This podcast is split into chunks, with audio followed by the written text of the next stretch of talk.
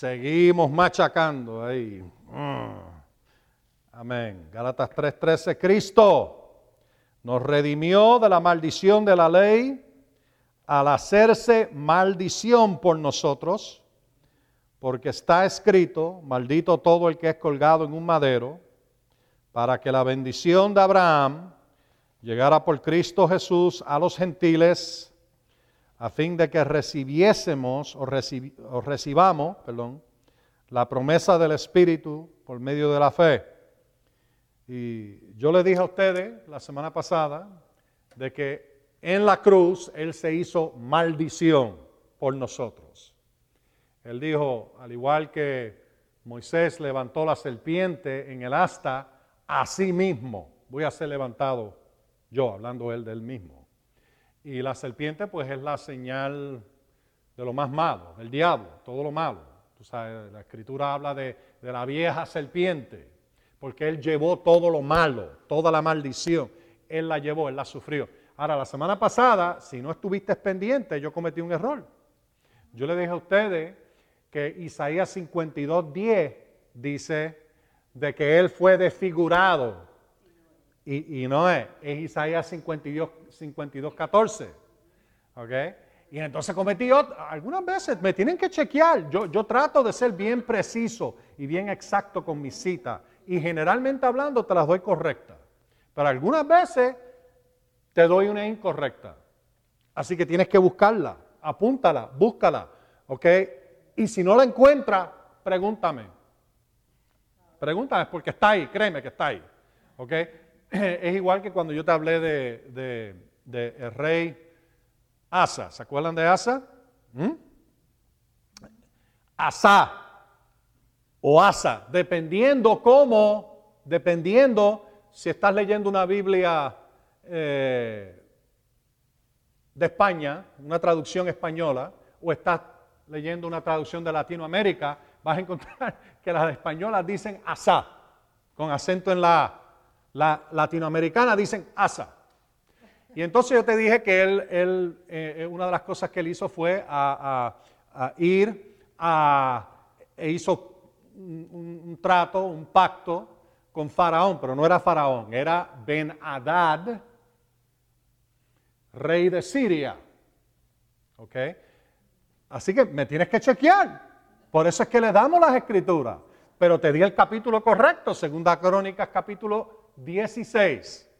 ¿Eh? Así que tu trabajo es ir y chequear, verificar. Ahora, ¿cómo tú vas a saberlo si no la apuntas? o no vuelves atrás y oyes el mensaje. ¿Me entiendes? Por eso es que gracias a Dios que tenemos todo esto grabado. Puedes volver atrás, oírlo, refrescar, estudiar más. El Señor siempre te va a dar más. Amén.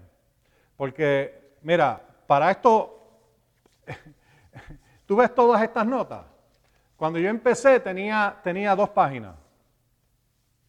Y ya tengo, tengo siete escritas en letra pequeña. ¿Ves? Y, y, entonces si miras las notas, hay un montón de notitas dentro de las notas. ¿Mm? Mira para allá. Mira, mira las notas, dentro de las notas. ¿Ok? Y entonces, y, ahora, ¿por qué te muestro eso? Bueno, porque así es. Yo me pongo a estudiar, Señor me da algo más, yo la apunto. No, no, no lo dejo en mi memoria, lo apunto. Me ha pasado, óyeme, me ha pasado de que el Señor me ha dicho algo y porque no lo apunté, y lo que tú tienes que entender cuando el Señor te ministra algo, lo ministra a tu espíritu, no acá arriba a tu mente. Necesariamente, generalmente hablando, ni lo oyes con la cabeza, lo oyes aquí adentro, en tu corazón. Y si no prestas atención y no la apuntas, en cinco minutos se te va a olvidar. O menos. A mí me ha pasado que no la apunté y al minuto ya yo no sabía que él dijo. Yo dije, adiós, pero si me acaba de decir, ¿de qué tú me estás hablando, Señor? y entonces me lo trae de nuevo y yo voy corriendo y lo apunto. Eso es importante.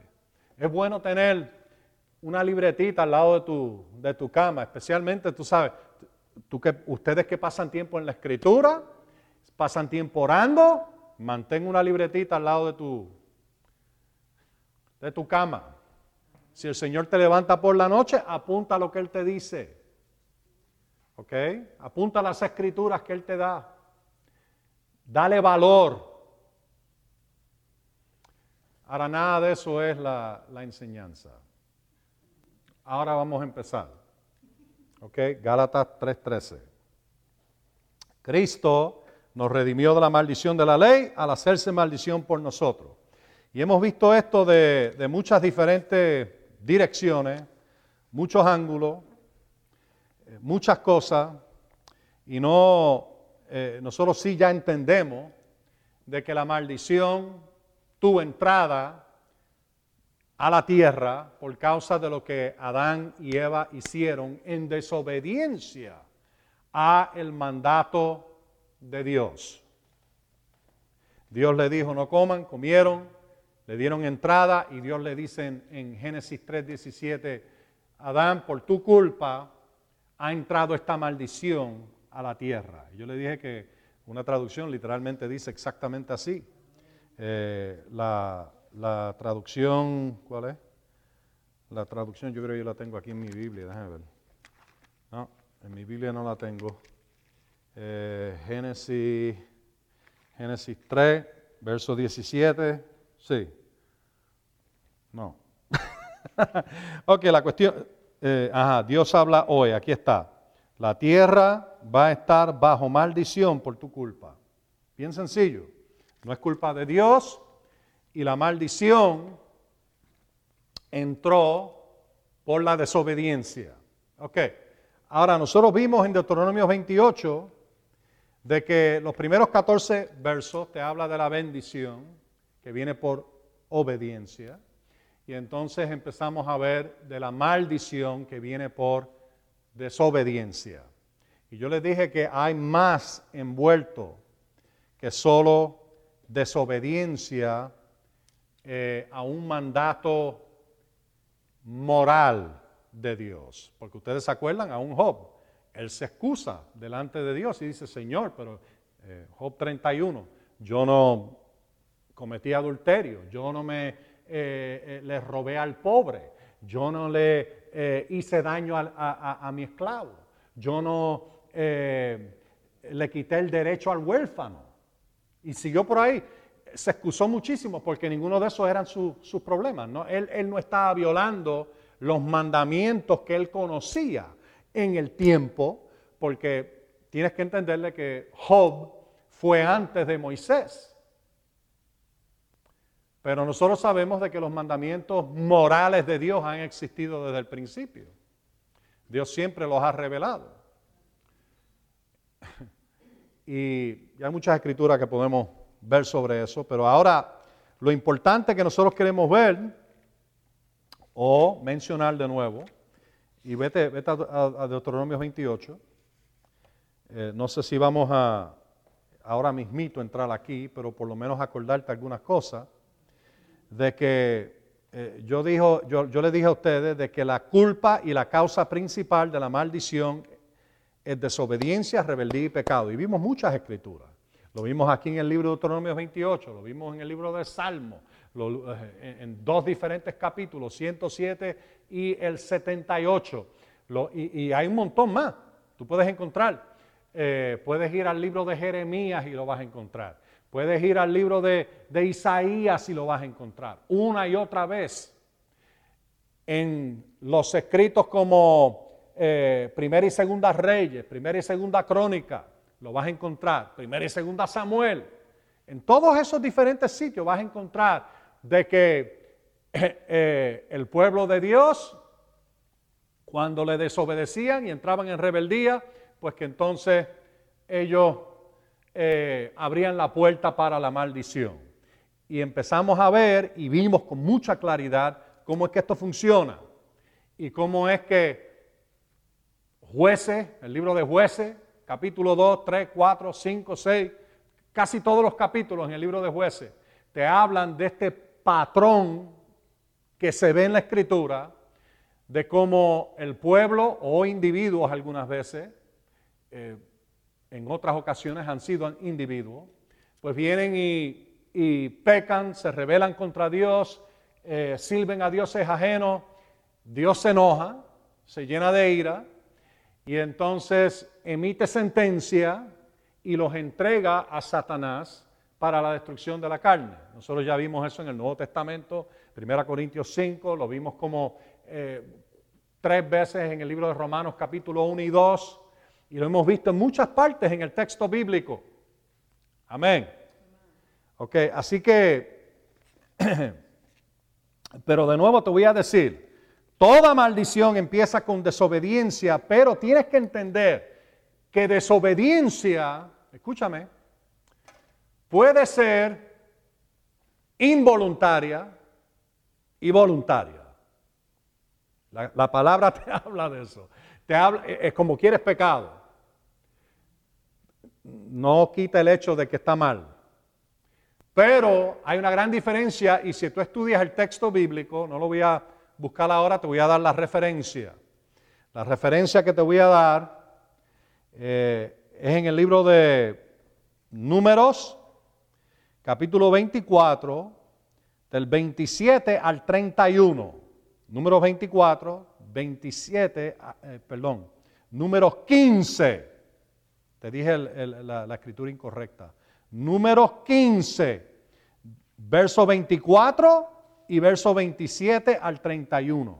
Óyelo de nuevo. Números 15, verso 24 y 27 al 31. Y ahí te habla de dos diferentes eh, clases de pecado. Te habla del pecado ah, involuntario, el que personas pecaron porque cometieron un error, eh, lo hicieron sin querer, eh, y entonces, pero como quiera, tenía que haber un sacrificio.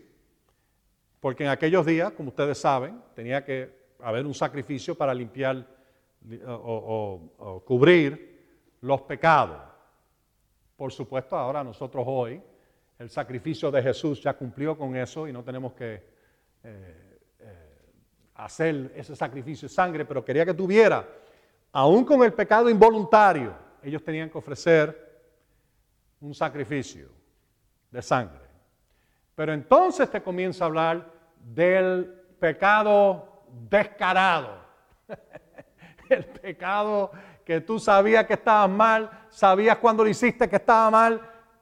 Bueno, en ambos casos hay que reconocerlo, confesarlo, arrepentirse. Amén.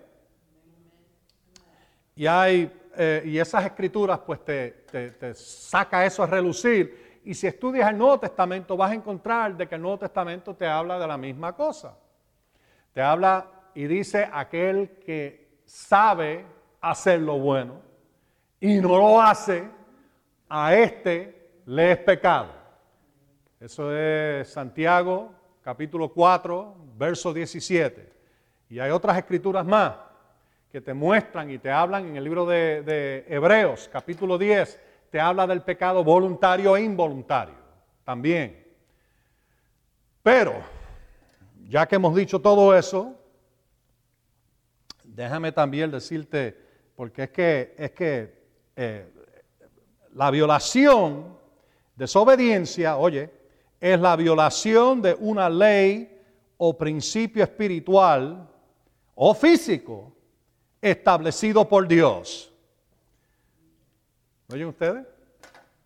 ¿Lo digo de nuevo? Ok. La desobediencia es la violación de una ley o principio espiritual o físico establecido por Dios. Algunas veces es una violación a un principio físico. Y tú dices, ¿de qué tú estás hablando? Bueno, te puedo dar mil ejemplos, pero vamos a darte dos o tres nada más. Y de ahí tú puedes ver, por ejemplo, una de las leyes físicas es la ley de gravedad. Dios la, Dios la estableció. Y por más que tú ores, la ley de gravedad existe. Y tú puedes pararte encima aquí, de este edificio, y decir gloria a Dios, aleluya, los ángeles me van a proteger y amén y gloria a Dios y das un brinco. Cuando caigas aquí abajo, vas a caer en canto. Porque la ley de gravedad funciona. Es igual que tirarte de un, de un avión sin paracaídas. Tienes un problema porque la ley de gravedad siempre trabaja. En ese caso, la maldición vino, ¿por qué? La violación de una ley física. Es igual que si el Señor ha estado detrás de ti por años, mira, cambia esto, no hagas eso. Y tú sigues en esa dirección y entonces te explota en el cuerpo. Estabas en violación a una ley física. A mí me pasó de que Eh, estaba predicando en Puerto Rico y caliente, predicando en algunos sitios que no tenían ni aire, acondicionado. Es más, en uno de los sitios no había ni abanico. Y creo que estaba como en, como 90 grados afuera, estaba caliente, caliente. Tú sabes cómo es el sol en Puerto Rico, caliente de verdad. ¿Ok? Y yo sudando y sudando en todos estos sitios que yo iba. Y finalmente yo me empecé a sentir mal. Físicamente me empecé a sentir mal. Y yo empecé a buscar la dirección del Señor, porque yo estaba, tú sabes, Señor, yo, yo tengo e, estas cosas que tengo que hacer, tengo que ministrar en estas iglesias, y te estoy pidiendo a ti que me ayudes a mí y me muestres qué está pasando aquí, porque percibí en mi, corazón de que no era una enfermedad. ¿Entienden la diferencia? Y me puso a orar y el Señor me dijo, lo que me puso en el corazón fue, empieza a añadirle más sal a tu comida y empieza a tomar más agua. Las dos cosas estaban fallando. Tan pronto empecé a hacerlo, se me quitaron los mareos, la náusea, todas las cosas que me estaba sintiendo mal eh, el malestar que tenía empezó a quitarse y ya dentro de uno o dos días ya, ya se había quitado por completo. Mi mamá me contó los otros días y me acordó de que ella tuvo una situación con los, con los sinks, ¿cómo se dicen los sinks? Con los fregaderos de su casa. Ahora, mami, mami se para en la palabra y, y mami estaba trabajando con esos fregaderos por mucho tiempo entonces, pues, le estaba empezando a dar un dolor terrible en, la espalda y entonces después le subió hasta el cuello, hasta un día que, mi hermana la vio y ella estaba que no podía ni casi mover el cuello. dice, mami, ¿qué te pasa? Y mami dijo, bueno, estoy creyendo por mi sanidad, estoy creyendo esto y lo otro, y se puso a orar, porque no estaba pasando nada, no estaba recibiendo sanidad. Algo mal, estaba, estaba fuera de lugar. Y entonces pues ella se puso a orar y el Señor le dijo en oración, oye esto, el problema tuyo no es enfermedad, el problema tuyo es estos fregaderos son muy hondos para ti, porque ella es bajita y no llegaba. Y se trepaba allá arriba, entonces es un fregadero bien hondo. Y estaba allá abajo trabajando, limpiando los platos y, llevaba mucho tiempo haciéndolo y le afectó la espalda y el cuello. Entonces, pues finalmente se lo dijo a Neisa y Neisa dijo, pues cambia los fregaderos. Y a Luis, cambia esos fregaderos. Entonces, pues ella cambió los fregaderos, instalaron nuevos fregaderos, ¿ah? que le costó varios cientos de dólares. Y tú sabes que dentro de una semana, dos semanas, a la semana se le había quitado por completo su dolor. Pues pusieron unos, fregaderos normales en vez de eso, esas piletas, tú sabes, de, que casi puedes meterte de cabeza allá adentro. Y ella estaba tratando de llegar allá abajo con sus piernitas cortitas, imagínate.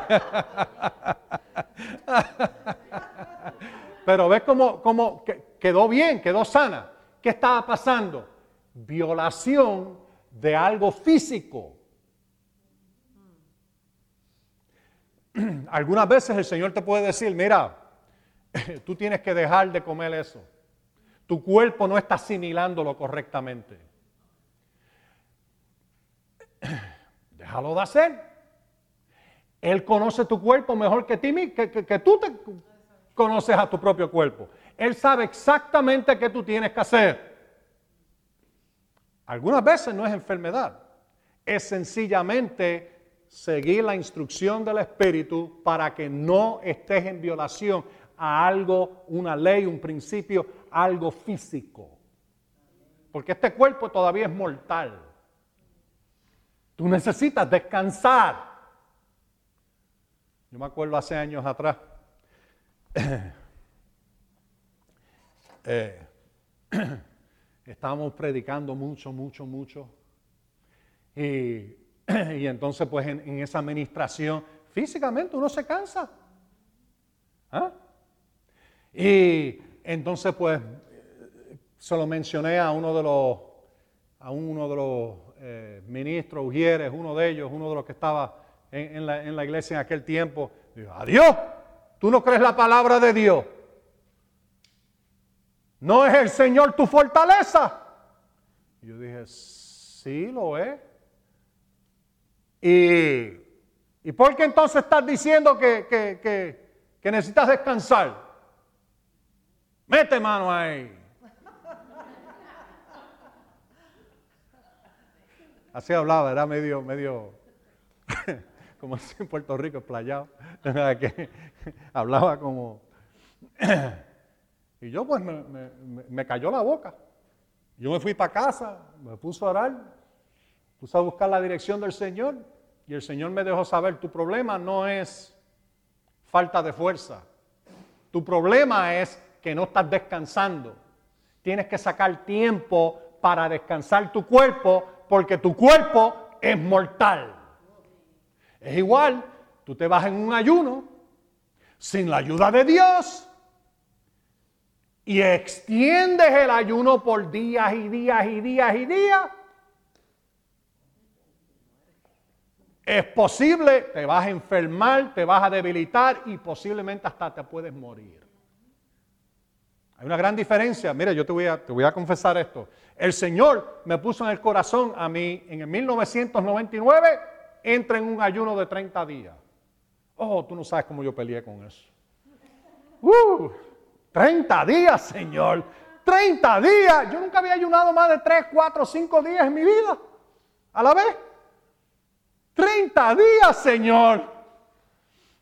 Y yo pues débilmente, sin, en realidad no le, no le, había pedido la ayuda al Señor, como dije, ok, pues está bien, pues vamos a empezar. Entonces pues yo empezaba y como a los cuatro días me daba por vencido. No podía, no podía, no podía, no podía, no podía ayunar. Y finalmente sabía en mi corazón, porque eh, yo, yo le pregunté a él por qué y él me dijo por qué. No que él te tiene que decir por qué. Algunas veces no te dice por qué. Te dice lo que tienes que hacer y tu responsabilidad es obedecer. No tratar de sacarle a él por qué, pero creo que él tuvo compasión de mí, porque era tan y tan distinto a lo que yo acostumbraba y no cabía en mi cabeza 30 días, Dios mío. Y no estoy hablando de eh, jugos y, y eh, con un amigo mío, oye esto, con un amigo mío. Un amigo mío, el Señor le dijo que tenía que ayunar 20 días, creo que eran 20 días. Y entonces y entonces pues él, él, se puso a, o 10 días, 10 o 20 días, un ayuno bastante largo. Y entonces pues él se puso a, a, pensar y dijo, bueno, el Señor me dijo que, que, podía participar de líquido. Así que él cogió el osterizer, tú sabes, la, blender, y toda la comida la metía ahí y le daba, y le daba el blender. y, y, finalmente el esposo lo cogió y dijo, mira, eres bruto, ¿qué tú eres?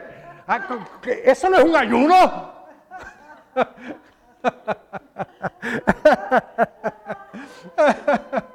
en el blender, me metí hasta carne en el blender. y, ah, estoy ayunando, gloria a Dios, ah, amén. Cuando él me dijo eso, yo, me caí al piso porque él me lo, me lo confesó. yo era tan ignorante, él me dijo que esto fue lo que yo hice. Y yo dije, te entiendo, te entiendo.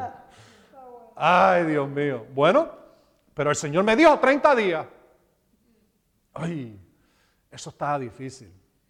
Y finalmente, mi esposo y yo todavía no estábamos casados, pero yo iba a la, casa de los papás y nos sentamos allí alrededor de la mesa, tomamos comunión y yo declaré delante de ellos, esta es mi última comida hasta que los 30 días estén cumplidos. Y el Señor me fortaleció y pudo hacer, ese bien distinto. Yo le pedí ayuda a Él. Y dije, más nunca yo puedo hacer esto por mi cuenta, Señor. Necesito tu ayuda. Y lo hice. Pero déjame decirte algo, nunca trates de hacer un ayuno largo sin la dirección específica del Señor. Porque yo conozco a gente que han ayunado así y se han muerto. Estoy hablando muerto, cementerio, muerto. ¿Ok? Yo sé de gente que han ayunado tanto hasta que se murieron. Lo hicieron por tantas veces consecutivas, murieron. Oh, pero Moisés ayunó 40 días y 40 días. Sí, pero Moisés estuvo ambas veces en la misma presencia de Dios manifestado en gloria encima del Sinaí. Ahora, si tú estás en la garantizado, a mí me ha pasado, en que estoy en la gloria de Dios y la presencia de Dios, el tiempo pasa y, ni sabes qué ha pasado. Esos 40 días probablemente se sintieron como cuatro horas para él. Y cuando bajó de allí, tanta gloria encima de él, que la gloria de Dios le salía por la cara, como, como una antorcha. Ahora, si estás ahí, pues está bien, vete con los 40 días. Pero si no estás ahí, yo te garantizo, es mejor que tú oigas la voz del Espíritu y seas dirigido por el Espíritu Santo y no trates de meterte en un ayuno largo. Ahora, yo lo hice no porque quise, porque fui obediente. Pero ahora, si tú pasas cuatro o cinco días sin comer, porque te dio la gana de no comer por cuatro o cinco días, no porque era un ayuno, no porque te paraste en Isaías 58, que es ese capítulo que te habla del ayuno. ¿Ah? ¿Y cuál es el ayuno que complace al Señor? Y no te paras ahí, lo que estás haciendo es pasar hambre. Y te debilita y tú sigues haciendo eso, te puedes enfermar y finalmente te puede costar muy caro físicamente. ¿Por qué? Está, e, el cuerpo humano tiene que comer, tiene que tomar agua. ¿Ustedes me oyen? ¿Eh? Es bien importante que ustedes lo entiendan, porque he visto a personas que, que se han hecho tanto daño pensando de que el ayuno iba de alguna manera a cambiar a Dios. Mira, Dios no cambia. Tú puedes ayunar hasta que se te caiga todo el pelo a la cabeza y te pongas verde y como una like a prune, como una pasa. Y eso no conmueve a Dios. Es tu confianza en Él y el hecho de que el ayuno es más para cambiarte a ti y para cambiar lo que Él quiere para ti que para cambiarlo a Él. Él no, él no va a cambiar. Su plan no va a cambiar. Él te ha dicho a ti de que Él quiere que tú seas pastor, por ejemplo, y tú puedes ayunar hasta que te pongas otro color. Y no va a cambiar el hecho de que Dios te llamó a ser pastor, no a ser profeta. ¿Me entienden? Eso es bien importante. Nosotros captarlo y entenderlo. Ok, así que algunas veces, aunque toda maldición empieza con desobediencia, pero puede ser que no sea una violación a una ley moral, puede ser una ley ética, puede ser una ley, estoy hablando de escritura, no del mundo, de la escritura, basado en el texto. Puede ser una ley física. Porque la maldición existe en este planeta. Está sujeto todavía el mundo a la muerte, aunque Cristo pagó el precio ya, el mundo sigue atado por el pecado y la muerte. La maldición sigue trabajando en el mundo. Y si nos salimos del Señor, pues entonces la maldición nos confronta. Si nos salimos de su protección, la maldición nos cae encima. Porque existe en el planeta. No hay nada que tú puedas hacer para cambiar eso. Cuando único la maldición va a ser quitada es cuando. Vamos a ver si algunos de ustedes saben cuándo. Los nuevos cielos y la nueva tierra. Amén. Cuando el Hades y el infierno son eh, y el diablo son echados al lago de fuego. No va a haber más muerte, no va a haber más llanto, no va a haber más clamor, dice la Escritura, el libro Apocalipsis. Y no va a haber más maldición. ¿Por qué? Quitas al diablo, quitas al, al infierno, quitas al Hades, quitas todo lo que tiene que ver con el diablo de contacto con seres humanos y se termina la maldición. Porque Él es el autor de ella. Y hemos visto una y otra vez, y yo les di varias versiones, de cómo personas en desobediencia, Dios se enoja, se molesta, emite sentencia y entonces tienen que ser entregados a Satanás, igual que pasó con Job en Job capítulo 1. Hemos visto eso muchas veces, de muchas diferentes direcciones. Déjame darte dos escrituras para resumir lo que hemos visto. ¿Puedo hacerlo? Voy a hacerlo como quiera. Ok, pero, pero quería por lo menos que ustedes se pusieran de acuerdo. Ok, eh, mira el libro de Nehemías. Nehemías, Esdras, Nehemías, justo antes de, de Estel, ¿verdad? Estel, justo antes de Estel. Sí. Y Job. Nehemías capítulo 9 para que tú veas que esto, eh, eh, esto se encuentra en todas partes en el texto bíblico. Y, hasta que yo no empecé a estudiar esto y a buscar las referencias, no, no, no me había dado cuenta. Esto está en toda la Biblia. Viejo Testamento, Nuevo Testamento. Pablo habló de esto en tres diferentes ocasiones, con muchos versos. No, no, no te dio uno o dos versos, con muchos versos. Primera Corintios capítulo 5, cuando habla de el hombre que estaba en incesto, que fue entregado a Satanás para la destrucción de la carne. Léete el capítulo 5 y no pares ahí, léete el 6. Están conectados.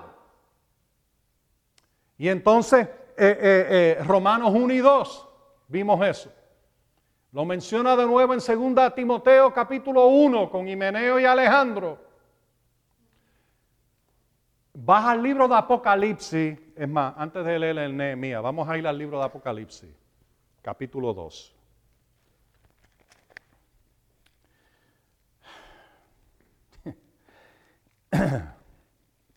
Y aquí, una de las cosas que, me, me, chocó cuando el Señor empezó a hablarme a mí de Apocalipsis 2 y 3 de las iglesias, una de las cosas que me chocó fue esto. Oye, oye, el Señor me dijo, mi doctrina está correcta. Porque si tú lees Apocalipsis 2 y 3, muchas de las cositas que tú oyes por ahí, de error, craso, se contesta ahí por boca de Jesús, hablándole a las iglesias.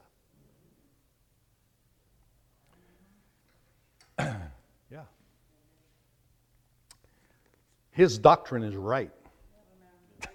Mire, tiene dos capítulos ahí, él hablando personalmente a iglesias de trasfondo pagano que ahora están en Cristo y él dejándoles saber dónde estaban fallando, dónde estaba su pecado, su necesidad de arrepentirse, dónde estaban teniendo éxito ¿Ah? Y entonces cómo pararse firme. Y cómo corregir las cosas. Hay un caso aquí en la iglesia de Tiatira, que yo le he mencionado, si ustedes que han estado aquí alrededor de mí, ustedes saben que yo le he mencionado varias veces, porque, pero ahora con todo esto que nosotros hemos estudiado, esto te va a tener sentido. Ok, verso 20, después que empieza a decirle que él conoce su obra, su amor, su fidelidad a la iglesia de Tiatira, Tiatira, Apocalipsis 2, verso 20. Sin embargo, tengo contra ti que toleras a la mujer Jezabel. Ok. Algunos, algunos dicen que, bueno, aquí Jesús le menciona el nombre Jezabel porque, eh, si se acuerdan, eh, la esposa de, de uno de los reyes más malignos de Israel se llamaba Jezabel y era una diabla ella y que por eso es que usa aquí el nombre Jezabel. Bueno, ok, si quieres creer eso, cree lo que te dé la gana. Pero en toda honestidad, el Señor la llamó por nombre. Ok, eso es lo, lo que tienes que entender. Aquí hubo un llamado a esta mujer por nombre. ¿Cuántos han oído esa cancioncita? Oh, él conoce mi nombre. Ajá conocí el nombre de esta desgraciada también. No son solamente los que le, sirven, que él conoce los nombres. ¿Ok? Esta mujer Jezabel que dice, dice ser profetiza. Ten mucho cuidado con aquellos que andan por ahí diciendo, oh, yo soy profeta, profeta, profeta, profeta, profeta, profeta. Profetiza, profetiza, profetiza. Y se molestan si tú no le llamas profeta o apóstol o, o pastor. A mí no me importa. El llamado de Dios es claro. Y que Dios lo muestre. Tú ves allí en, en, el de yo pongo pastor Dana Rodríguez, pero tú sabes que si tú nunca me dices pastor, a mí, plain no me importa. Porque el llamado de Dios es lo que a mí me importa. Eso es lo que importa. No lo que el hombre me llame. Pero tú vas a ver a mucha esta gente que, oh, apóstol, oh, y, y tú lo ves que tiene la cabeza tan grande que, mira, se tienen que rascar acá afuera.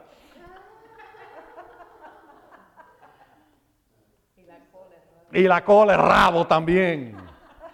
Está bueno eso. Está bueno, es apóstol. Fulano de tal.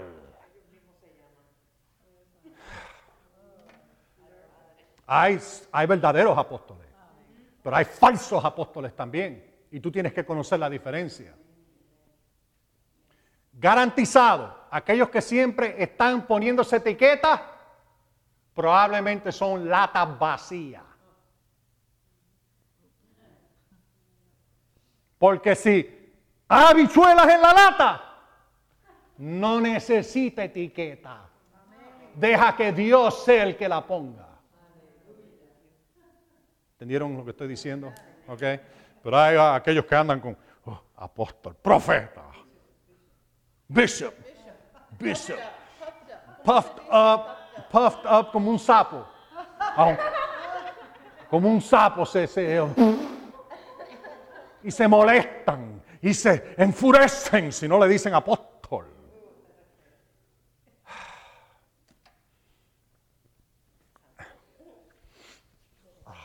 No hay nada malo si una persona es realmente llamada a ser apóstol y está caminando en humildad en ese llamado, realmente, si alguien le dice apóstol no le molesta y si no le dicen apóstol tampoco le molesta. Lo importante es que la cabeza de la iglesia llamó. Y ese es el que importa. Y que el trabajo del apóstol o del profeta o del maestro o del pastor o del evangelista se está realizando. Eso es lo importante. No más no importa. No importa. Ay, Señor. Ay, Señor, Señor, Señor. yo los he visto que, están tan inflados que, parecen un, blimp. Un blimp de helio.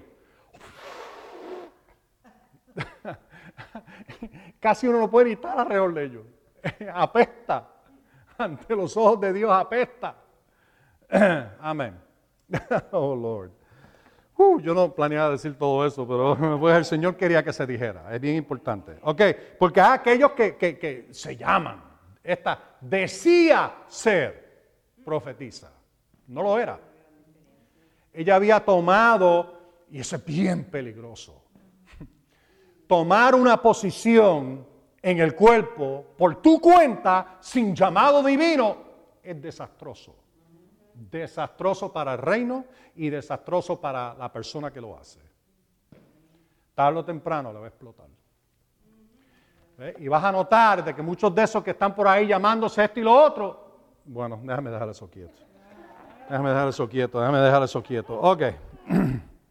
Porque mira lo que esta estaba haciendo. Mira el error que se empieza a introducir cuando empiezan a llamarse algo que Dios nunca los llamó a hacer. Y enseña y seduce a mi siervo a cometer inmoralidad sexual y a comer lo sacrificado a los ídolos.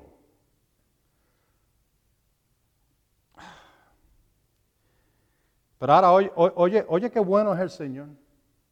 Mira lo que dice el próximo verso. Le he dado tiempo para que se arrepienta. Siempre es así. ¿Cuánto tiempo? no te sé decir. Nadie sabe. Dios sabe. ¿Cuánto tiempo va a dar para que se arrepienta? Un tiempito. ¿Cuánto es? No sé. Puede ser. Todo depende de qué tan grave sea la situación. Ok, aquí dice, le he dado tiempo para que se arrepienta. Mira, esto es una iglesia, una iglesia de creyentes. Y de alguna manera estos pastores o estos, este ministro o quien estaba allí, el apóstol que estaba a cargo, el que estuviera allí, le dio la plataforma para ella enseñar y ministrar. ¿Tú crees que el Señor estaba contento con eso? mira lo que él dice aquí. Dice, yo le he dado tiempo para que se arrepienta y no no quiere arrepentirse. Ahora, pero Dios es Dios porque Él no la forzó a arrepentirse. No, Él no funciona de esa manera. Él le da a personas oportunidad de arrepentirse y tú tienes que escoger o arrepentirte o rechazar la oportunidad. En este caso ya lo rechazó. Él le dio tiempo para arrepentirse, no lo hizo. No quería arrepentirse, de su inmoralidad. Y ahora mira el verso 22. No sé si la tuya lee más o menos así. He aquí, yo la he hecho en cama. ¿Qué dicen algunos? Yo la arrojo en cama. Ok. Mira a ver si no, no te suena esto. Mira a ver si esto no te suena. Vas a ser entregada. Lo mismo que Pablo habló en Romanos 1. Yo la arrojo es, no que Él lo va a hacer, Él va a arrojarla en una cama. Y la, la cama que está hablando ahí es una cama de enfermedad y dolencia. ¿Me entienden? Porque no quiso arrepentirse, estaba haciendo daño a la iglesia y daño a los siervos de Dios. No quería arrepentirse. ¿Ve? Aquí yo la he hecho o la arrojo otra traducción dice, la entrego, la tiro, dice otra traducción, en esa cama de enfermedad, y a los que con ella adulteran en muy grande tribulación, a menos que se arrepientan de las obras de ella. Y, a sus, y entonces, pues mira, la mía dice aquí en el verso 23, y a sus hijos mataré con penosa muerte. A sus hijos heriré. El griego original dice, eh, yo los mataré con muerte. ¿Cómo? Ya sabemos cómo. Primera Corintios 5 y toda el reguereta escritura que nosotros vimos. Sabemos exactamente cómo. Son entregados a Satanás para la destrucción de la carne. Y si no se arrepienten, muerte. Ok. Ahora ve, esto tiene sentido ahora. Porque antes yo leía eso y yo decía, uh, ¿qué quiere decir eso? Porque yo veía en otras partes en el Nuevo Testamento, libro de Hebreos capítulo 2, que dice que el diablo es el que tenía el poder de o autoridad de la muerte. No Dios. Y entonces tú lees aquí, ah, ah, pero ahora lo entendemos. Fueron arrojados o entregados o eh, echados o tirados en manos del que tenía el poder de la muerte, Satanás.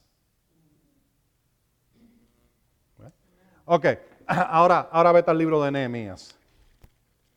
Para acordarte, este es un resumen que Nehemías da de la situación en Israel. Bien bueno, Nehemías 9. Página 478. No, estoy relajando. Ustedes todos tienen Biblias distintas, pero la mía es la 478. Y aquí dice Nehemías 9, 26. Pero fueron desobedientes y se rebelaron contra ti, hablando contra Dios, echaron tu ley a sus espaldas, mataron a tus profetas que testificaban contra ellos para hacerlos volver a ti. No siempre profetas hablando la palabra de Dios en contra del pecado es bien recibido. ¿Me oyen? en este caso, los mataron y cometieron grandes abominaciones. Verso 27. Ahora, ¿qué dice él? Los entregaste en mano de sus enemigos, los cuales los afligieron. Pero clamaron a ti en el tiempo de su tribulación y tú los escuchaste desde los cielos. Por tu gran misericordia les diste libertadores, jueces, los jueces, que los libraran de mano de sus enemigos, pero apenas tenían comodidad, apenas tenían comodidad, volvían a hacer lo malo delante de ti, por lo cual los abandonaste o los abandonaba en manos de sus enemigos para que se enseñoreaban de ellos, pero volvieron a clamar a ti. Y tú los escuchaste desde los cielos y los libraste muchas veces por tu misericordia. Los admonestaste, que quiere decir los corregiste, para hacerlos volver a tu ley. Pero ellos actuaron con soberbia y no escucharon a tus mandamientos, pecaron contra tus, tus, decretos, los cuales el hombre que los cumpla por ellos vivirá. Dieron las espaldas en rebeldía, endurecieron su cerviz y no escucharon. Por muchos años te mostraste paciente y los admonestaste con tu espíritu por medio de tus profetas, pero no escucharon. Por eso los entregaste en mano de los pueblos de la tierra. Ah, e, eso es un resumen de todo lo que hemos estudiado. Un resumen. Y el otro que te voy a dar es Primera Reyes. Mira el libro de Primera Reyes. Porque déjame decirte, cubrimos un montón, especialmente esa última, esas últimas tres enseñanzas, pero la última enseñanza, la número siete, sobre esta, que fue la, antes de esta de hoy, cubrimos mucho material y sería sabio volver atrás y oírlo, porque ahí, ahí damos mucha explicación de todas estas cosas y yo enseñé por, por hora y 45 minutos, creo que fue. Fue largo. Vamos a tratar de que no sea tan largo hoy, pero no les prometo nada. Amén. Nadie se rió. Nadie dijo amén. Amén, hermano, amén, hermano. Gloria a Dios, gloria a Dios, hermano. Segunda Reyes 17. Libro de Segunda Reyes, capítulo 17. ¿Ve? Esto está en todas partes en el texto bíblico. Todas partes. Oh, vamos a ver, tanto que podemos leer aquí, este es bien bueno, pero todo, es bueno en, en, este, pero Segunda Reyes, el verso 17 del capítulo 17. Dice así, hicieron pasar por fuego a sus hijos y a sus hijas, practicaron los encantamientos y las adivinaciones y ahora, notan que ellos primero hicieron algo. Se entregaron a hacer lo malo. Esto es Segunda Reyes, Segunda Reyes, 17, 17. Practicaron los encantamientos y las adivinaciones, se entregaron a hacer lo malo ante los ojos del Señor, provocándole a ira. Por tanto, el Señor se enojó en gran manera contra Israel los quitó de su presencia, no quedó sino solo la tribu de Judá, pero tampoco Judá guardó los mandamientos del Señor, su Dios, sino que anduvieron en las prácticas que Israel había establecido. El Señor desechó a toda la descendencia de Israel los afligió y los entregó en mano de saqueadores hasta echarlos en su presencia. ¿Ve? Ahí, de nuevo lo ve, que fueron entregados a sus enemigos cuando practicaron eso. Ok, pues eso tenemos más que suficiente escritura y vimos que la maldición es el resultado de juicio divino que le da acceso al destructor. Y quería mostrarte una vez más Éxodo 12, porque hay, hay otro verso ahí en Éxodo para que tú veas esto de, juicio. Éxodo capítulo 12. Verso 12. Ahora ves, todo esto es importante hablarlo antes de entonces empezar a hablar de la bendición de Abraham, porque yo estoy siguiendo el patrón de allí de Gálatas 3. Primero te habla de tu redención de la maldición y entonces te habla de la bendición de Abraham. Amén. Éxodo 12, verso 12, Éxodo 12, 12, está hablando aquí de cuando el Señor instituyó la Pascua y le dio instrucciones a Israel qué hacer para que el ángel de la muerte no entrara en su casa. Le dijo, pongan eh, la sangre del cordero en el dintel y los dos postes.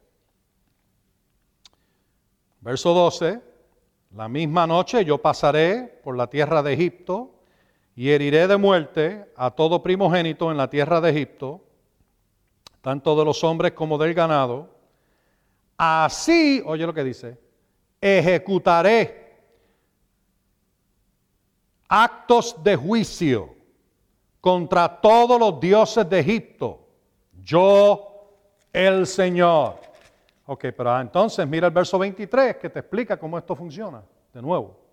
Verso 23, primera parte, porque el Señor pasará matando a los egipcios y cuando vea la sangre en el dintel y en los dos postes, postes, pasará de largo aquella puerta y no permitirá entrar en la casa el destructor para matar. Así que él dice, yo los heriré, pero entonces Él te dice cómo eso va a funcionar. Voy a entregarlo. Los que no están bajo esa protección van a ser, e, el destructor va a tener acceso. Y nota que Él dijo, esto es un juicio. ¿Eh? Por eso es que yo le... de ahí fue que se sacó la frase, y que yo saqué la frase, que les acabé de, eh, de decir. Déjame repetirla de nuevo. La maldición es el resultado de juicio divino que le da acceso al destructor. ¿Lo ven? Ok, ahora.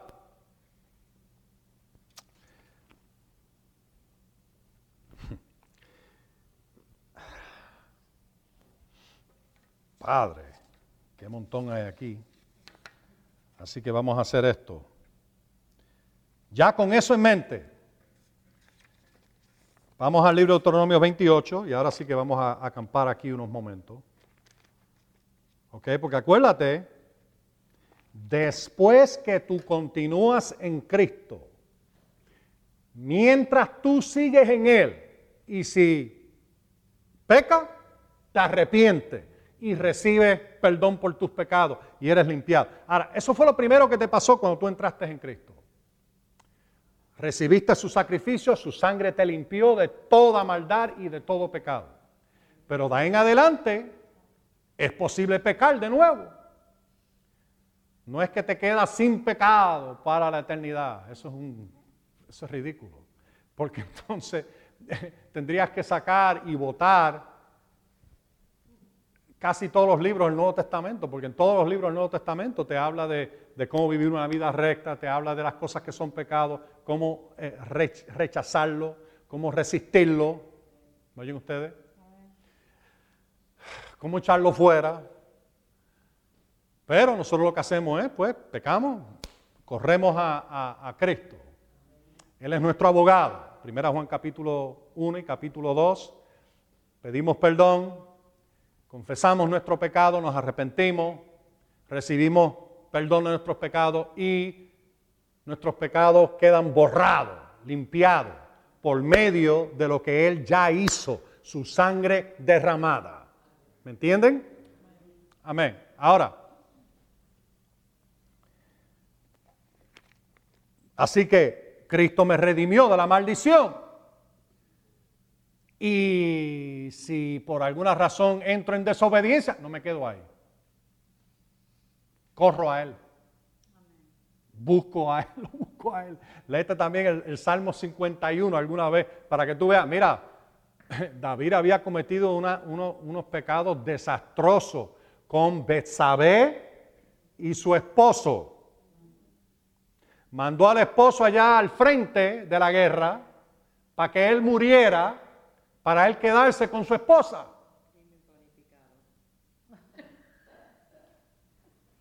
Cometió homicidio y adulterio. Y le costó caro porque Betsabé cayó, eh, embarazada y el, el primer hijo que tuvieron murió.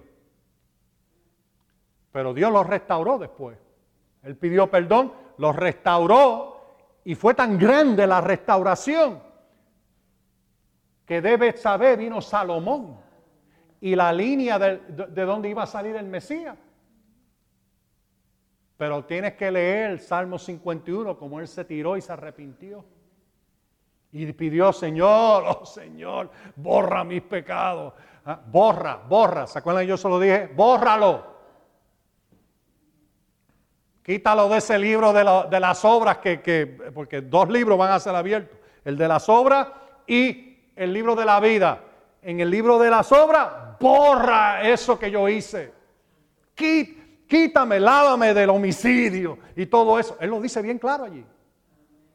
Y el Señor lo hizo. Lo lavó, lo limpió, lo restauró. Pero el hombre fue humilde. Él dijo, yo reconozco mi pecado. Yo sé que lo hice mal y te pido que me perdone. Bueno, ahí donde entra la, misericordia de Dios.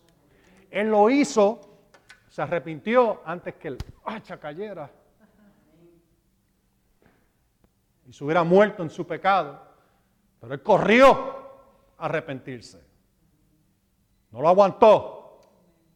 ¿Okay? Ahora, ¿por qué te digo todo eso? Bueno, porque Cristo nos redimió de la maldición, pero si no vas a vivir conforme a su palabra y vas a seguir en desobediencia, vas a ser confrontado con esa maldición, aunque Cristo... Bueno, eso lo vemos en, el mundo. Cristo nos redimió de la maldición, pero hay gente viviendo en maldición día y noche. ¿Por qué? Porque nunca han entrado en eso y no viven en eso de la redención. Salmo 107, Verso 2 dice, díganlo los redimidos de Jehová, los que ha redimido del enemigo. Tienes que ponerlo en tu boca también. Vivirlo y ponerlo en tu boca. Cristo me redimió de la maldición. Pero ve, estamos viendo todas estas diferentes cosas para que puedas señalarlo, buscar la dirección de Dios. No, no, no, no, no eres enfrentado con una maldición y ¡ah!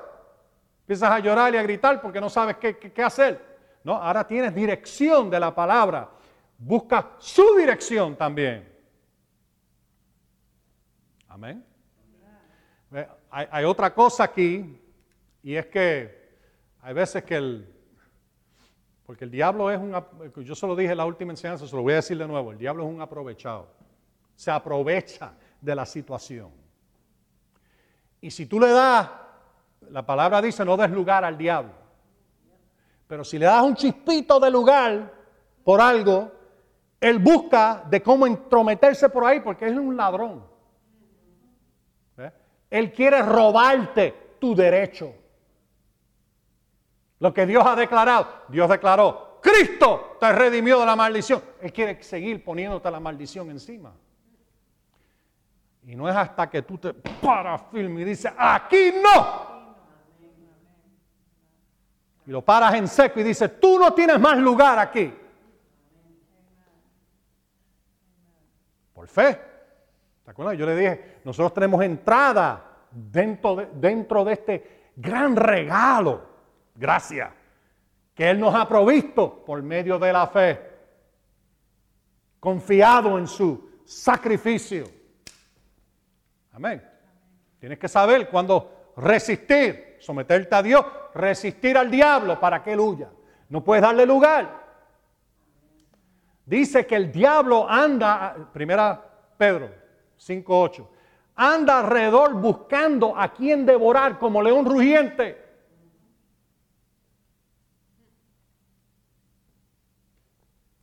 Al cual resiste firme en la fe. Amén. Ok, ahora, tú empiezas a leer, ahora, ves, todo eso lo dijimos para poder leer Deuteronomio 28.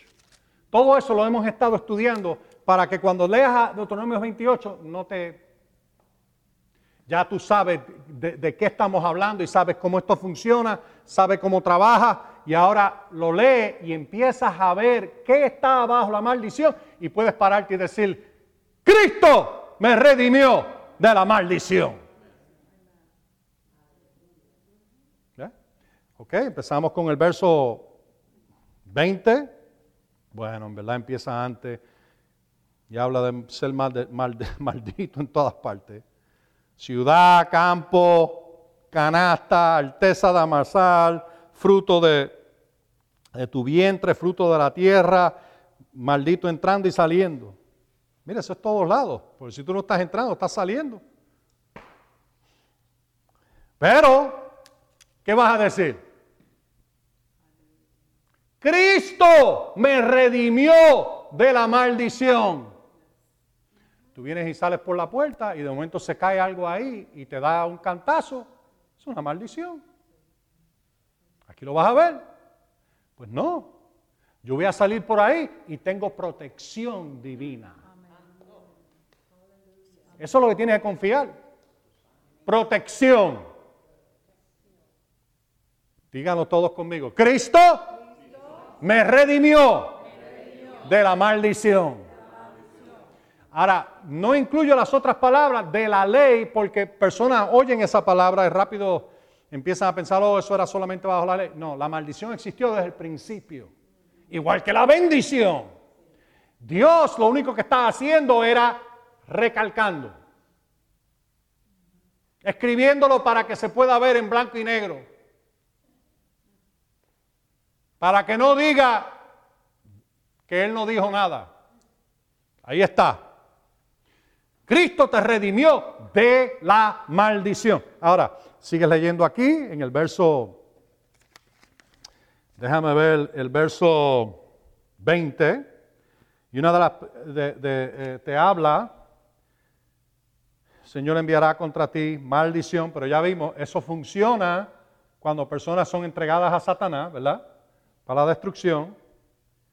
Turbación y reprensión en todo lo que emprenda tu mano. En otras palabras, y, entonces dice, hasta que seas destruido. Todo destruido. Nada funciona. Vamos a decirlo. Cristo me redimió de la maldición. Ok. Verso 21. Empieza a hablar de la maldición de peste. ¿Ves esa palabra peste ahí en el verso 21? Literalmente quiere decir plaga. En, e, e incluye enfermedades que le dan al ganado.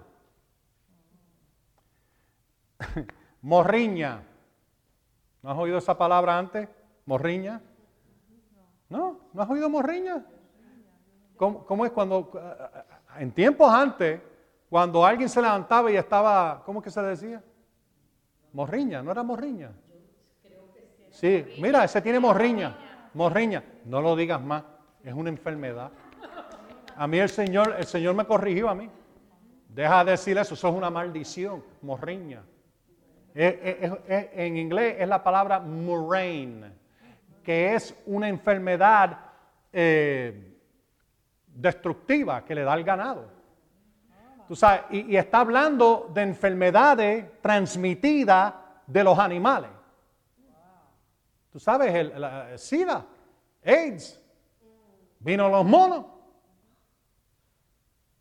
Y hace años atrás estaba la, influenza, influenza, ¿qué le dicen? Influenza de cerdo y de la epidemia del mosquito Zika o dengue bajo la maldición.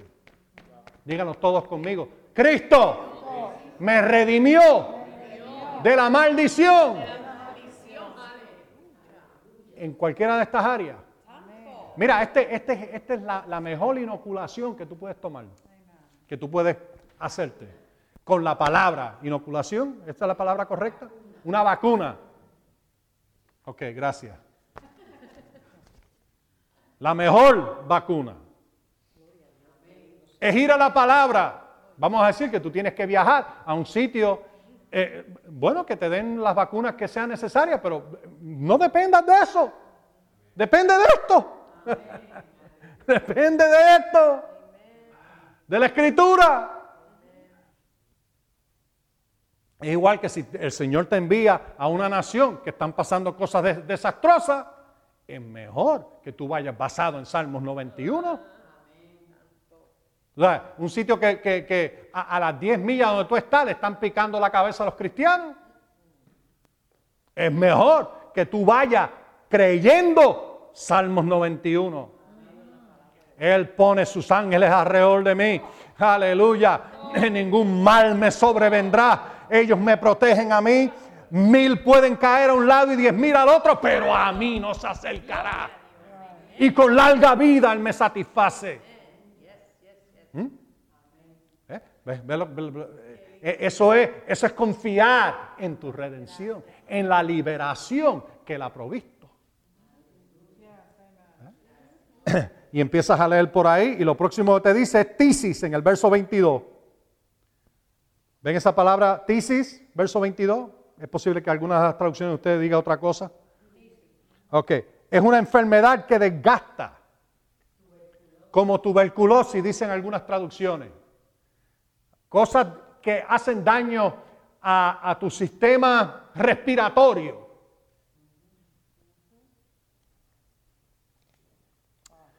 Digan todo, Cristo, me, redimió de la maldición. Lo próximo, fiebre. Hay personas que, que aceptan toda la fiebre.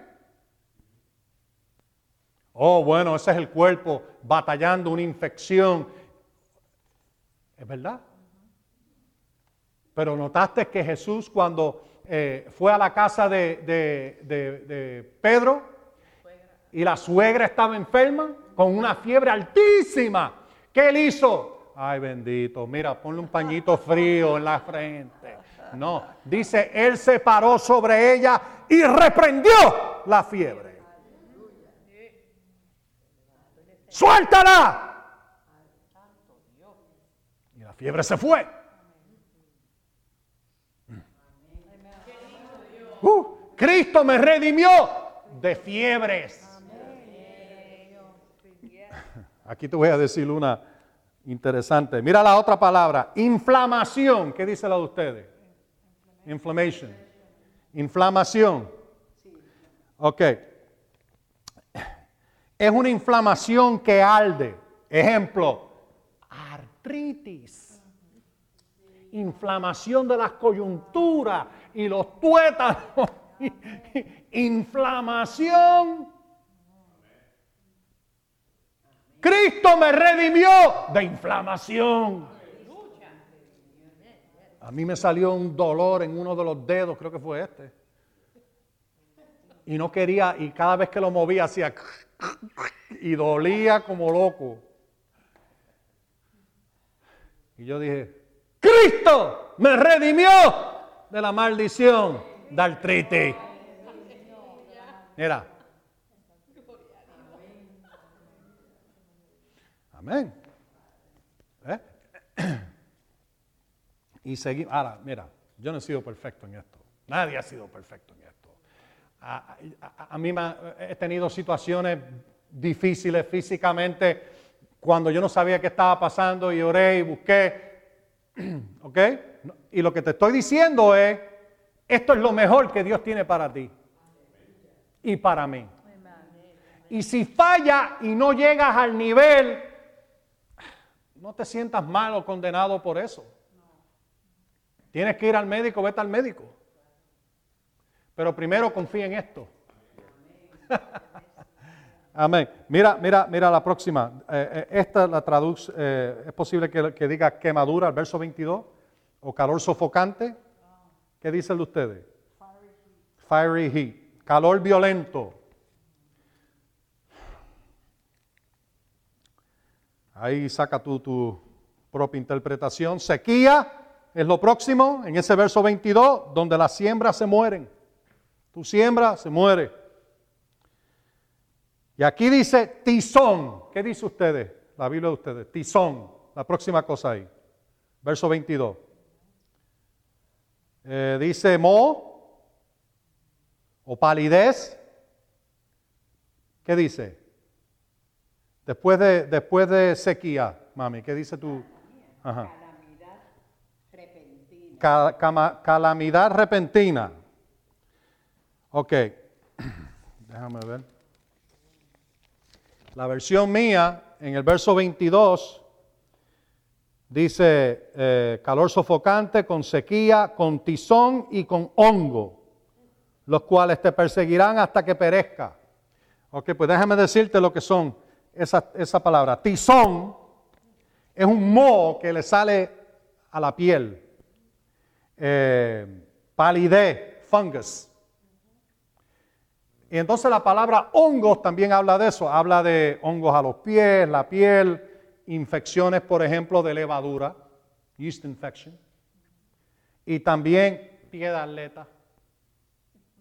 Mira, eso es un problema, especialmente si, te voy a dar un ejemplo mío. Cuando yo tenía mi propio, eh, eh, mi propia escuela de artes marciales, y nosotros practicábamos descalzo encima de un... parece que alguien siempre venía con pies de atleta y se me pegaba. Y yo sufrí con eso hasta que me paré aquí. Y dije, Señor, eso de hongo está bajo la maldición. Cristo me redimió de la maldición de tener hongo en mi pie. Nunca más. Y yo seguimos allí, yo creo que como por, seis meses más, y nunca tuve problemas. Se tardó unos días, pero después de unos días se desapareció y nunca, nunca regresó. Hongo. Entonces, versos 23 y 24 te habla del fracaso de la siembra, polvo y ceniza. ¿Ven eso? Polvo y ceniza próximo. Ahí, verso 24. Bueno, dos cosas vienen a mente cuando yo pienso en polvo y ceniza. ¿Nunca has visto esas tormentas de polvo? Como las que pasan en Arizona y en otras partes. ¿Cuánta gente se, estarán... Eh, sería tremendo, porque yo lo he visto, cosas así pasar, donde alguien se, está parado sobre la palabra de Dios en el mismo medio de un huracán. Y toda su propiedad es protegida y todo el mundo alrededor destruido.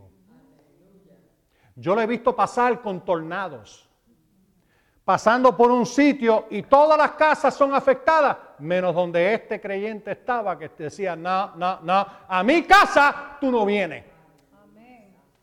Y los oyes después, dan testimonio y los oyes decirlo. Esto funciona. No tenemos que estar a, ¿cómo se dice? al a la misericordia, pero en verdad no tiene ninguna, por eso es que no use misericordia. Pero a la merced o a lo que sea de estas, de, estas cosas terribles. Ajá.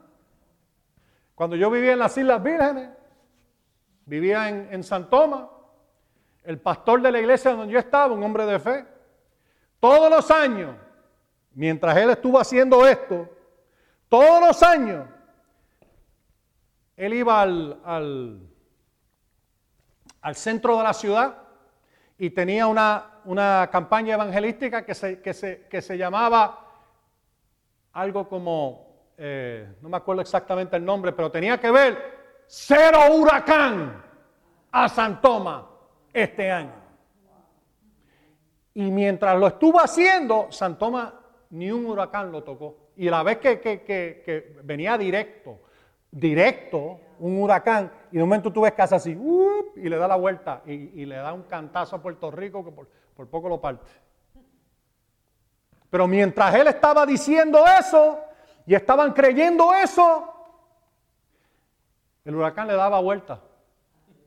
Y yo he visto a otro, cuando Katrina, que destruyó toda esa área allá abajo en Luisiana, yo sé de un ministro que estuvo parado en el mismo medio del huracán. Y toda la propiedad de su ministerio, nada pasó. Y fue extraordinario. Él, dice que él estaba mirando el radar y veía el ojo de Katrina que venía directamente para donde ellos estaban. Y él empezó a orar y dice, Señor, Dar un cantazo a ese ojo que no pueda hacer daño aquí en esta propiedad. Y algo pasó. Él dice, yo lo vi cuando pasó en el radar. Él empezó a tambalear el, ojo y, no pudo restablecerse y le dio vuelta a su propiedad. Y destruyó todo alrededor, pero a la propiedad de él eh, había una pared allá afuera de, de, su propiedad que tumbó un cantito de la pared, pero no tocó nada, tenía una propiedad preciosa.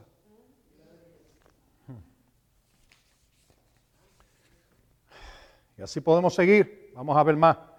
Verso 25, nota, nota, nota, nota. Verso 25 repite esto del verso, eh, eh, bueno, no, ya nosotros lo vimos. Verso 25 que será entregado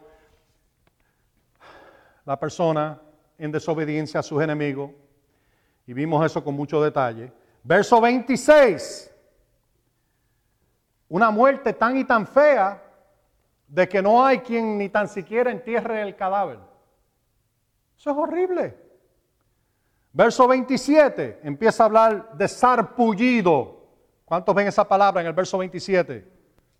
¿La ven? Úlcera, sarpullido. Ok. Erupciones de la piel, enfermedades en la piel, por ejemplo, como la lepra.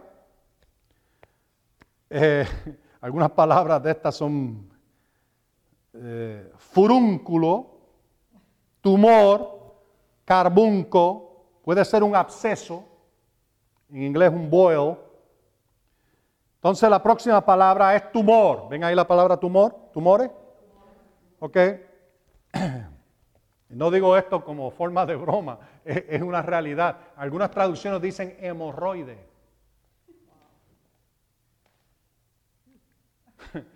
Cristo me redimió. amén. De hemorroide. Gloria a Dios. Amén, amén. Amén. Eso está bajo la maldición. Y déjame decirte algo. Te voy a dar un testimonio. Mira mi hijo, Israel. Cuatro añitos. Un día yo voy a cambiarle el pamper. O no, mi esposa le cambió este pamper en esta ocasión. Y entonces, pues tú sabes, cuando cambia el pamper, pues tú vas a limpiar, porque era, era después de su de su siesta, él no usa pamper, pero, pero después, en la siesta, pues siempre se le pone uno, todavía chiquito. y entonces ella me dice, Dan, tienes que ver esto. Entonces pues yo me acerco a él y le miro en, el ano y tiene tremendo hemorroide. Como, como, como así de grande, como eh, eh, eh, mi dedo pequeño, grandísima. Eso fue un día antes de venir para acá a predicar. Puse mi mano en el nombre de Jesús, tú estás redimido de hemorroide. Y Dios como mi testigo, instantáneamente, ese hemorroide entró y desapareció. Instantáneamente. Ahora, no siempre ha sido así, pero te estoy dando el testimonio porque esto pasó eh, hace un par de meses atrás. Instantáneamente desapareció y no ha vuelto y no va a volver. En nombre de Jesús, Cristo lo redimió. Y eso fue lo que yo declaré. No, hemorroide está bajo la maldición. Cristo te redimió de esa maldición. Gracias Señor, porque tú lo has sanado. Instantáneo, fue instantáneo. Estoy hablando de que yo llamé a Christine, Christine, ven acá, ven acá, mi esposa, ven acá para que tú veas esto, porque ella lo había visto. Ella lo mira y, y milagro instantáneo. Instantáneo. A sea la gloria. Amén. Esa es la única razón por que lo mencioné, porque yo sé que no es muy agradable hablar de eso. Ok, pero lo próximo es sarna. ¿Ven ahí sarna? ¿Qué dice la, versión de ustedes? Eh, este es el verso 27. Tumores, aquí dice con sarna y comezón, de los que no puede ser sanado. ¿Alguna vez te ha dado algo de que, de que seguía y seguía y seguía y seguía y seguía? Y tú no sabías, tú lo, tú, lo habías puesto ya de todo, todos los ungüentos, todo, y seguía y seguía y no te curaba. Eso está bajo la maldición. Y esto aquí dice sarna, quiere decir que pica y deja una cáscara, una roña. Comezón indica que pica como loco. Es una enfermedad eruptiva con ardor. Viene de la palabra que se traduce, literalmente, viene de la palabra que se traduce un pedazo roto de utensilio de barro. O sea, cuando se rompe, pues, eh, ¿se acuerdan que Job, cuando él le salió eso de cabeza a pies, que él tomó un canto de, de, una vasija para rascarse? Pues de ahí que viene esa palabra, comezón. Verso 28 te habla de locura. Eso no hay que explicarlo. Cristo me redimió de locura. No tienes que, no, no tienes que cuando envejeces tener Alzheimer's. Eso es una maldición. Cristo nos redimió de esa maldición. Tú puedes tener todas tus facultades hasta el día en que te vayas con el Señor. Moisés a los 120 años. Todavía su, su, su, vista estaba buena, por lo menos podía ver y tenía fuerza en su cuerpo. Mira, está bien si, si no, no hay... Algo bien interesante, déjame decirte esto. Yo conocí un don en Puerto Rico. Tenía 74 años cuando yo lo conocí. A los 68 tuvo un ataque masivo del corazón que tuvieron que hacerle lo que llaman un quadruple bypass. ¿Cómo que se dice eso en español? ¿Alguien sabe? No, que, la, vena quadruple quiere decir que, cuatro arterias tuvieron que repararse y hacerle un bypass para que el, corazón funcionara, un quadruple. Y estuvo, y estuvo como seis meses que no podía hacer nada, pero le prendió una bombilla en la cabeza a los seis meses. Tenía 68 años cuando eso le pasó. A los 69 empezó poquito a poquito a hacer ejercicio. Varios años pasaron y él empezó a progresar y a progresar y a progresar. Cuando yo lo vi a él y lo conocí a los 74 años, él estaba corriendo en el Parque Central cuatro millas.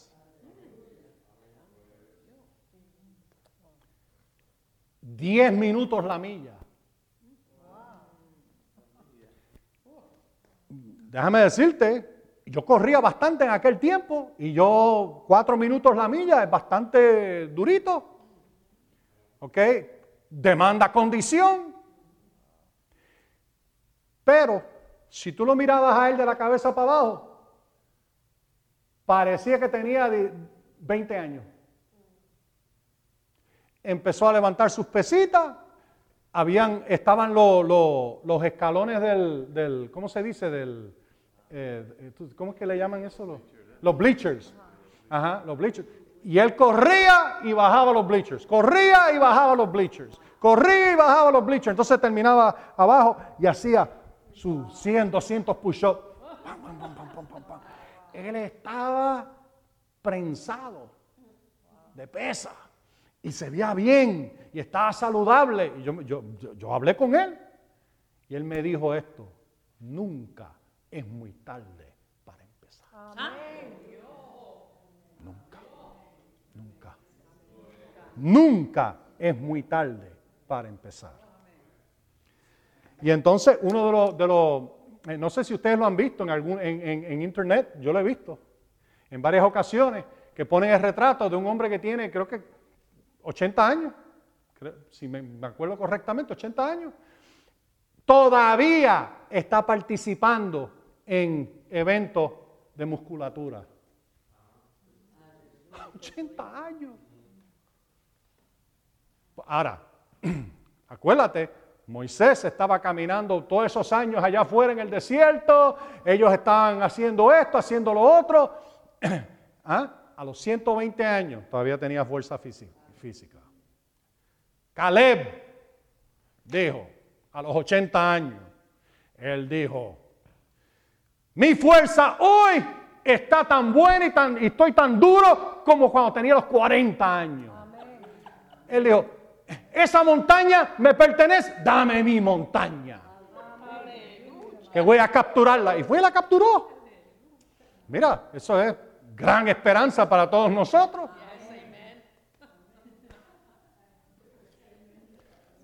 Amén, amén, amén. No, no hay por qué darse por vencido. Por la edad, porque es fácil, es fácil. Yo sé de personas que ya llegan a cierta edad y como que se dan por vencido. No, no aquí.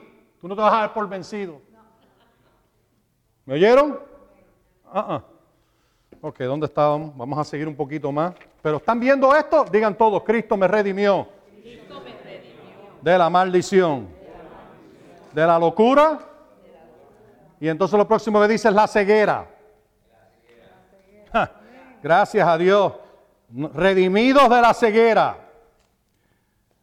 Ahora, no, está hablando de que tus ojos, tú sabes, ya te has puesto un poquito mayor y necesitas una ayudita para lectura. De eso no es lo que está hablando. Él está hablando de ceguera, que, que llega al punto que está ciego.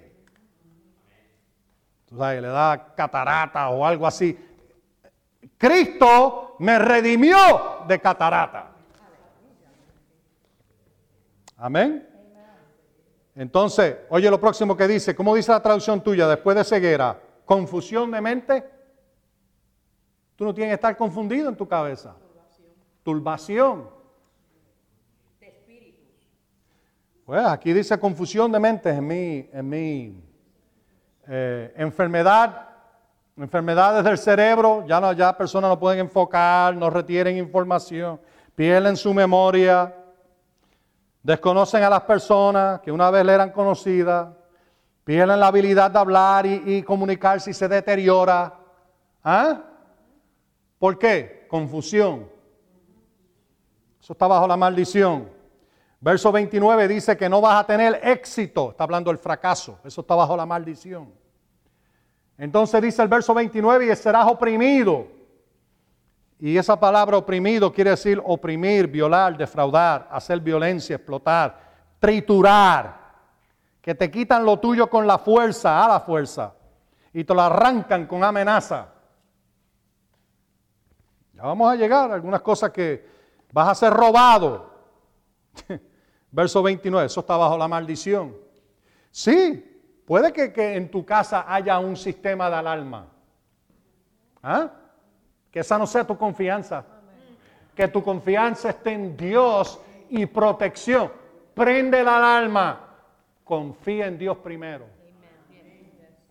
Eso es igual que el salmista. Salmos capítulo 20. Él dijo, él dijo, eh, yo confío en Dios, no en carro, ni está hablando de, carrozas de guerra, ni en arco, ni flecha.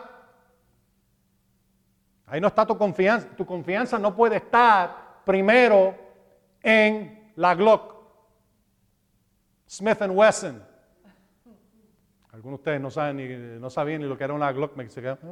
¿eh? Glock, Smith Wesson o, eh, Ruger. ¿Ah? Tu confianza no está ahí. Puede que la tenga. Tienes el derecho a tenerla, pero ahí no está tu confianza. ¿Dónde está tu confianza? En Dios. Mi protección. Mi ayudador.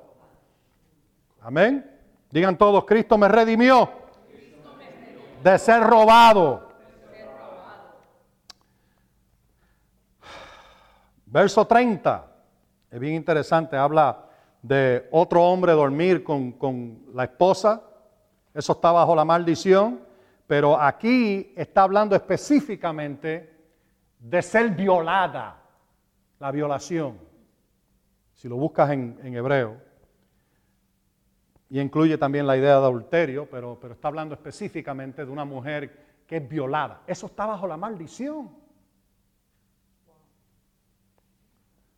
¿Ves? Eso es lo que está pasando allá afuera en el mundo. Bajo la maldición. Edificarás casa, verso 30, no la habitará bajo la maldición. Plantarás viña, pero no recogerás bajo la maldición. Ahora mira el verso 31, aquí quería llegar. No tenemos tiempo de verlos todos. Pero tu buey será matado. ¿Ven eso? ¿Qué era el buey en aquellos días? El buey era usado para arar, para transportar, también para comida. ¿Tú sabes lo que equivale hoy? Maquinaria usada en las siembras y cosechas. Era para transportación, así que hoy lo puedes traducir a tu carro, tu camioneta, tu vehículo de transportación motora. Compras una motora y te sale un limón. Compras un carro y no lo puedes disfrutar. Eso está bajo la maldición. Ahora, ustedes entienden, ¿verdad? Que, las piezas se desgastan y hay que cambiarlas y hay que darle mantenimiento. Eso, no estamos hablando de eso. Estamos hablando de, tú vienes y tienes tu carro, lo más feliz y contento, y de momento el muffler se le cae. Y entonces un poquito más adelante se le cae el, el tanque de la gasolina. Mira, eso es una maldición. ¿Me entienden ustedes? Tu buey será matado, eso está bajo la maldición. ¿Pero qué? Cristo me redimió de la maldición. Tu asno, ¿qué era el asno? El burrito. También era para transportación, para llevar cargas, y de nuevo equivale eh, el carro, camión, tu carrita compra, tu maleta con rueda, compras una maleta con ruedas, la llena de, la primera vez que la compras y se cae la rueda.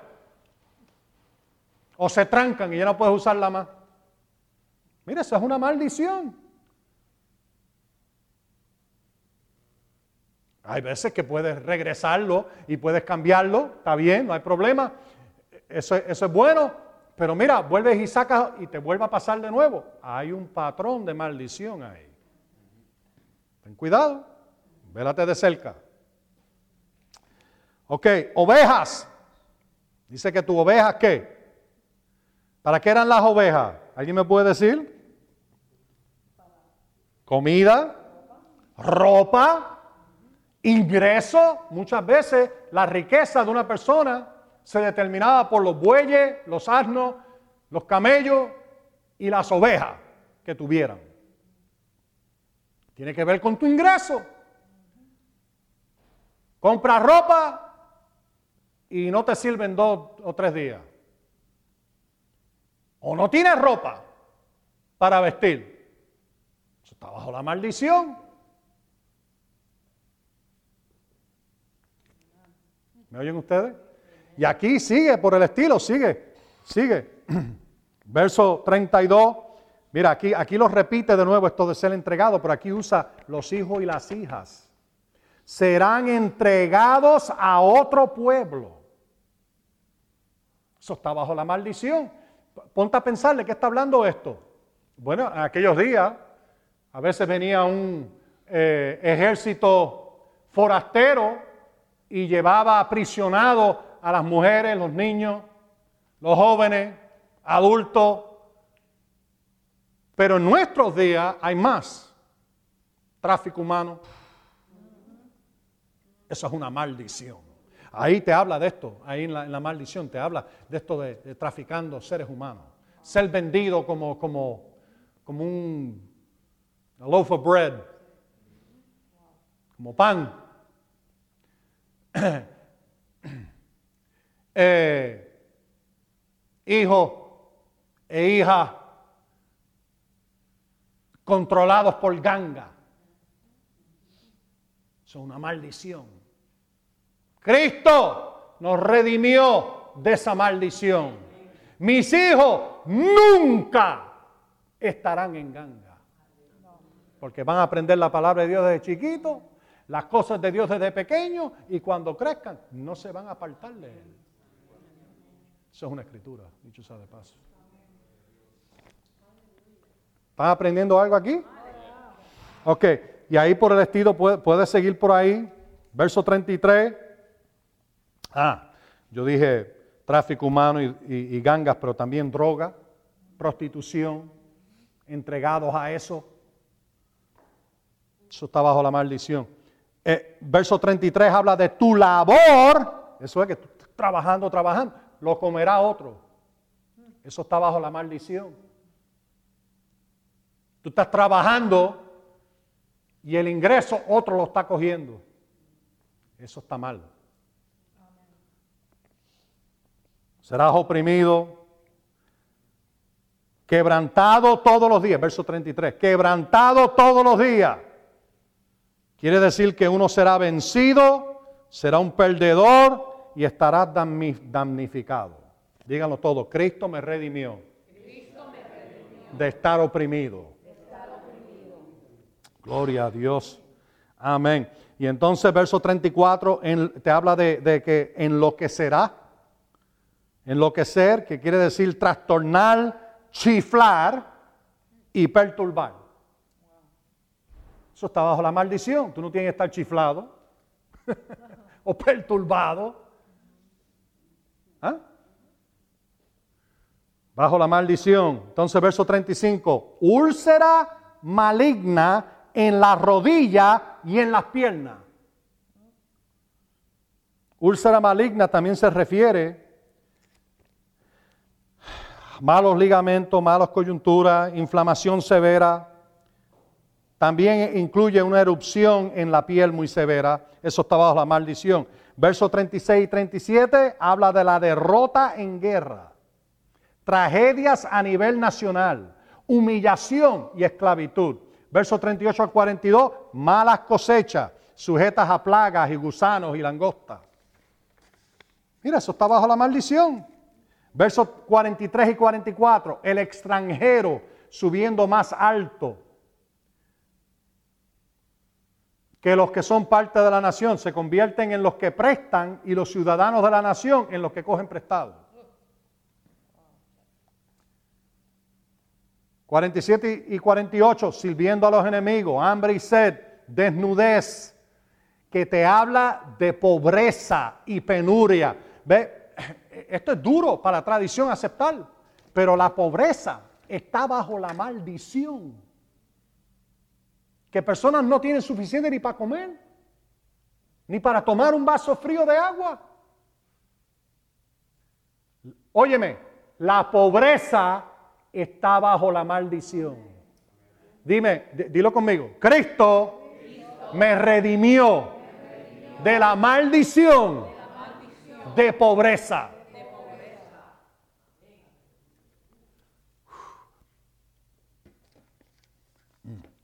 Tú sabes, la escritura dice, eh, entonces dice al final, faltándote todas las cosas. Eso está bajo la maldición.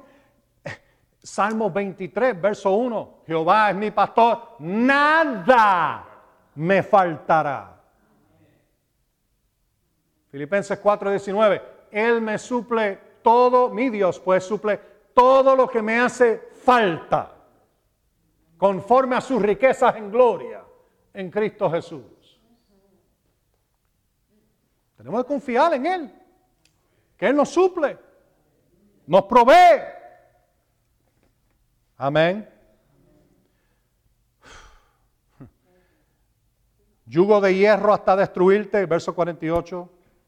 Eso es sujeto a leyes injustas, legislación insoportable y dañina. También impuestos duros e insufribles. Impuestos duros. Verso 49 al 52, una nación con otro idioma ocupando tu nación y sujetándola. Sin compasión de los niños ni ancianos, toman todos los bienes de la tierra y dejan a uno sin nada. Eso es una maldición. Mira las naciones que eso le ha pasado alrededor del mundo. Es una maldición. Eso no es una bendición, eso es una maldición. Y entonces el verso 58 a 61 te dice esto de que toda enfermedad y toda plaga que aún no está mencionada allí, en esto, todo esto que hemos leído, está bajo esa maldición. Digan todos, Cristo me redimió de toda enfermedad y de toda plaga. Y entonces para terminar, verso 65, corazón tembloroso.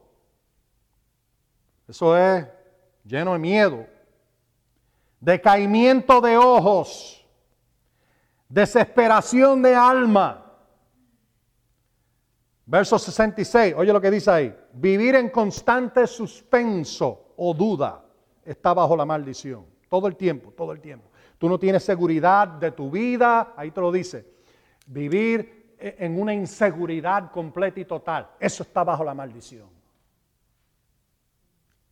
¿Por qué? Porque si confías en Dios y sabes que Él está contigo y Él es por ti y tú estás sirviéndole a Él y siguiendo al Señor, no hay razón por estar inseguro y estar afanoso y estar lleno de duda de la seguridad por tu vida. Confías en Él, Él te suple, Él te ayuda, Él te, Él te ministra, Eh,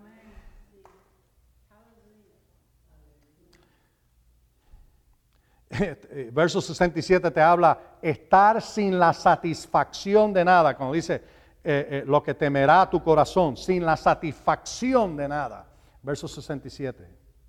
Y entonces el verso 68, volver a la opresión y la esclavitud del enemigo, a un sitio donde uno está sin la ayuda ni la presencia de Dios. De eso es lo que está hablando.